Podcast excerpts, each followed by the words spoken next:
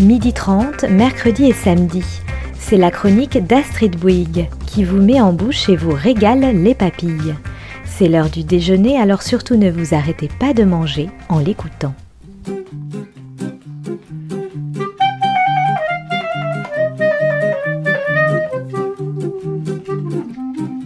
L'art à toutes les sauces. La chronique qui ne retient que la part comestible de la culture.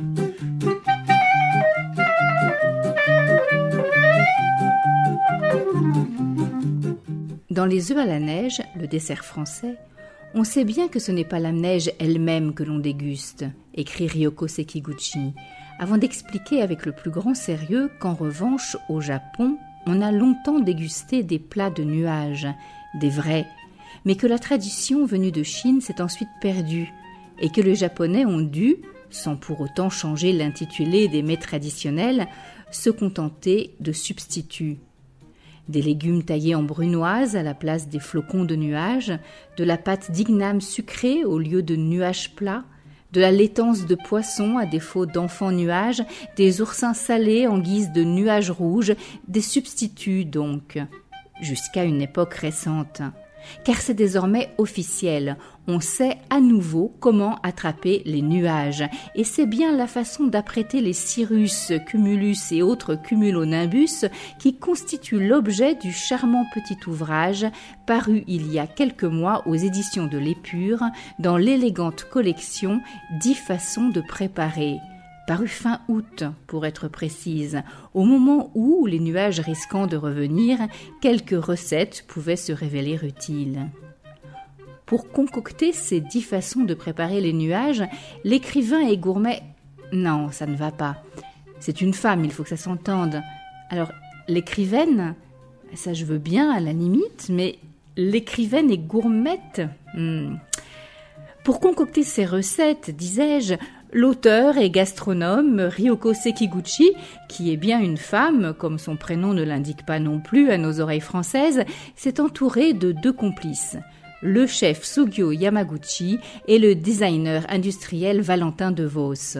Ensemble, ils ont fait sur les nuages un travail qui est bien dans l'air du temps, si j'ose dire. Je les cite produit digeste, non allergène et non gras, qui ne contient ni gluten ni sucre et qui ne pose pas de problème de bilan carbone, le nuage est bien l'ingrédient du XXIe siècle. C'est un fait, on ne saurait assez souligner la modernité de cette cuisine. Mais revenons à l'historique. Ce n'est pas la première fois que Ryoko Sekiguchi s'intéresse à ce subtil ingrédient culinaire qu'est le nuage dans Manger fantôme, petit ouvrage non moins esquis paru aux éditions d'Argol en 2012 et sous-titré Manuel pratique de l'alimentation vaporeuse, elle leur consacrait déjà un chapitre comme elle en consacrait un aussi à la brume, à la fumée, à la vapeur, à la transparence, à la description éminemment comestible et même à l'innommable. Son approche était alors quelque peu différente, car manger les nuages y était présenté comme une activité appartenant au domaine du rêve. Ce désir est aussi universel que celui d'attraper la lune et les étoiles, écrivait-elle, car nous aspirons toujours à manger l'impossible et de dresser l'inventaire des aliments dont la texture ou la forme, ressemblant à celle des nuages, tendait à satisfaire notre désir de les manger la barbe à papa, la friandise iranienne appelée pachmak, c'est-à-dire petite laine, la crème chantilly, diverses mousses ou encore les wonton, sorte de raviolis en soupe. Pour ma part, j'ajouterais volontiers à cette liste les voluptueux crémés d'Anjou et les Fontainebleau. Mais c'est tout personnel. Enfin bref, elle dressait un inventaire de substituts de nuages, de fort séduisants substituts, certes, mais des substituts. Elle ajoutait même, recyclant cette vieille technique qui permet à d'aucuns de boire la lune dans le saké, qu'il suffit pour manger des nuages de choisir un jour nuageux et de boire un bol d'eau bien fraîche avec le ciel qui se reflète à la surface. Mais de véritable cuisine de nuages, point. Que s'est-il donc passé entre 2012 et 2019 pour que Ryoko Sekiguchi affirme que le rêve est devenu, ou plutôt redevenu, réalité? C'est aux récentes avancées de la technologie, nous dit-elle, qu'on doit d'avoir trop trouvé le moyen de manger les nuages. Aux récentes avancées de la technologie et peut-être surtout à sa rencontre avec Valentin de Vos, l'inventeur de l'attrape-nuage.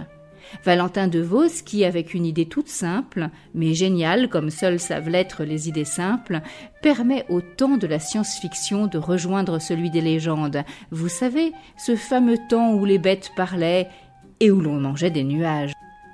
Alors comment? Comment attrape-t-on les nuages? Eh bien, je ne vous le dirai pas. Vous avez qu'à lire le livre. Sachez seulement que le beurre, l'un des seuls à pouvoir s'emparer de l'immatériel sans s'en trouver altéré, joue ici un rôle capital. Car il s'agit bien de cela en définitive, s'emparer de l'immatériel pour faire une cuisine qui est tout sauf immatérielle. Je vous vois venir, en effet. Vous l'imaginiez sans doute incolore, inodore et sans saveur, et pourquoi pas à la limite de l'abstraction, cette cuisine des nuages. Elle est sans doute subtile, vaporeuse et quelque peu évanescente, je vous l'accorde, légère, aérienne même. Mais pas incolore, non, encore moins inodore et surtout pas sans saveur. Certes, la capture du nuage se fait sans contact, vous veillerez à ce qu'aucun contact n'ait lieu. Mais sa cuisine n'en est pas pour autant de la cuisine virtuelle. Sans avoir l'air d'y toucher, elle est au contraire on ne peut plus attentive à la réalité qui l'entoure, la cuisine des nuages. Songez un peu qu'il ne s'agit plus seulement de tenir compte de la saison de vos ingrédients, ni même du moment de la saison où vous voulez procurer, mais bel et bien du temps qu'il fait au moment où vous cuisinez. C'est donc un art de la capture de l'instant que cette cuisine des nuages. On pourrait dire qu'elle est à la gastronomie ce que le haïku est à la poésie. Mais c'est aussi une cuisine de la nature poussée à son paroxysme, et la cuisine de Suyo Yamaguchi, qui fait la pluie et le beau temps au restaurant botanique dans le 11e arrondissement de Paris, s'inspire des paysages hexagonaux. Elle absorbe puis libère tous les parfums d'un terroir. Son jus de coconimbus rappelle ainsi l'odeur des pluies d'été, et les vapeurs qui s'échappent de la cocotte où il fait dorer un gigot d'agneau de lait restituent les muses orographiques dans les Pyrénées. Je préfère maintenant vous le dire tout net. Si après avoir dégusté les nuages, dix façons de les préparer, vous avez au bout du compte toujours l'impression d'avoir affaire à des recettes de substituts de nuages, sous prétexte que vous avez croisé ici ou là une expression maladroite suggérant la comparaison, par exemple effeuillez l'extérieur d'un chou-fleur et détaillez-le en petits bouquets cotonneux comme des cumulonimbus, si vous commencez à vous dire que ce que l'on vous apprend à capter, ce sont là davantage des odeurs que des nuages à proprement parler, et qu'il faudrait s'entendre sur le mot nuage, ou encore que la belle idée de Valentin de Vos a quand même peu à voir avec la technologie de pointe, alors c'est que vous êtes un grincheux, incapable de décompresser pour laisser opérer la magie de ce petit opuscule, un grossier terre-à-terre imperméable aux subtilités du palais, de la poésie, des légendes et du ciel réunis, enfin bref, que vous êtes irrécupérable et que vous avez bien mérité les cumulus qui s'accumulent au-dessus de votre tête sans jamais daigner fondre sous votre dent maussade. Sinon, vous seriez ressorti à la fois léger et puissant de cette lecture pour apprenti sorcier, cherchant à apprivoiser les éclairs, la foudre ou la pluie. Tout cuisinier n'est-il pas, en fin de compte, un apprenti sorcier? Vous seriez ressorti comme agrandi de ce petit ouvrage qui côtoie la cuisine des dieux, tout en multipliant les recommandations pratiques plus ou moins baroques. Un bon livre de cuisine ne se doit-il pas de dispenser conseils et astuces et de répondre par avance à toutes les questions des ménagères, par exemple comment choisir un bon nuage? Les nuages d'élevage valent-ils les nuages sauvages? Ou comment éviter le désagrément de voir votre nuage fondre en pluie dans l'assiette? Ryoko Sekiguchi aurait d'ailleurs peut-être dû en ajouter une de recommandation une recommandation fort utile aux lecteurs gourmands et parfois distraits qui, en lisant sa prose, se retrouvent immanquablement sur un petit nuage. Ne mangez jamais, sous aucun prétexte, le nuage sur lequel vous êtes assis. La chute pourrait être brutale. Ne dites jamais qu'on ne peut pas manger les nuages. ni que les fées n'existent pas. Mettez-vous en cuisine, ça vous détendra. Vérifiez que vos petits bouquets opalins sont assez fondants pour être mangés à la cuillère, et je ne sais pas, moi, laissez vos fleurs de nuages s'attendrir pendant dix minutes avant de les flanquer d'une salade d'herbes aromatiques ou de faire pleuvoir de généreuses averses de vinaigrette. Vous verrez, ça vous fera le plus grand bien. Dans ce petit livre gracieux et souriant, Ryoko Sekiguchi, Sugio Yamaguchi et Valentin de Vos tiennent en équilibre le matériel et l'immatériel, la réalité et l'imaginaire. Ils restituent la part d'imaginaire qu'il y a dans la cuisine, à moins que ce ne soit la part de cuisine qu'il y a dans l'imaginaire, je ne sais plus. De toute façon, je n'ai pas le temps d'y réfléchir davantage, il faut que je vous laisse. Le temps se couvre et je dois aller poser mon piège à nuages si je veux pouvoir préparer quelques cumulus croustillants pour ce soir.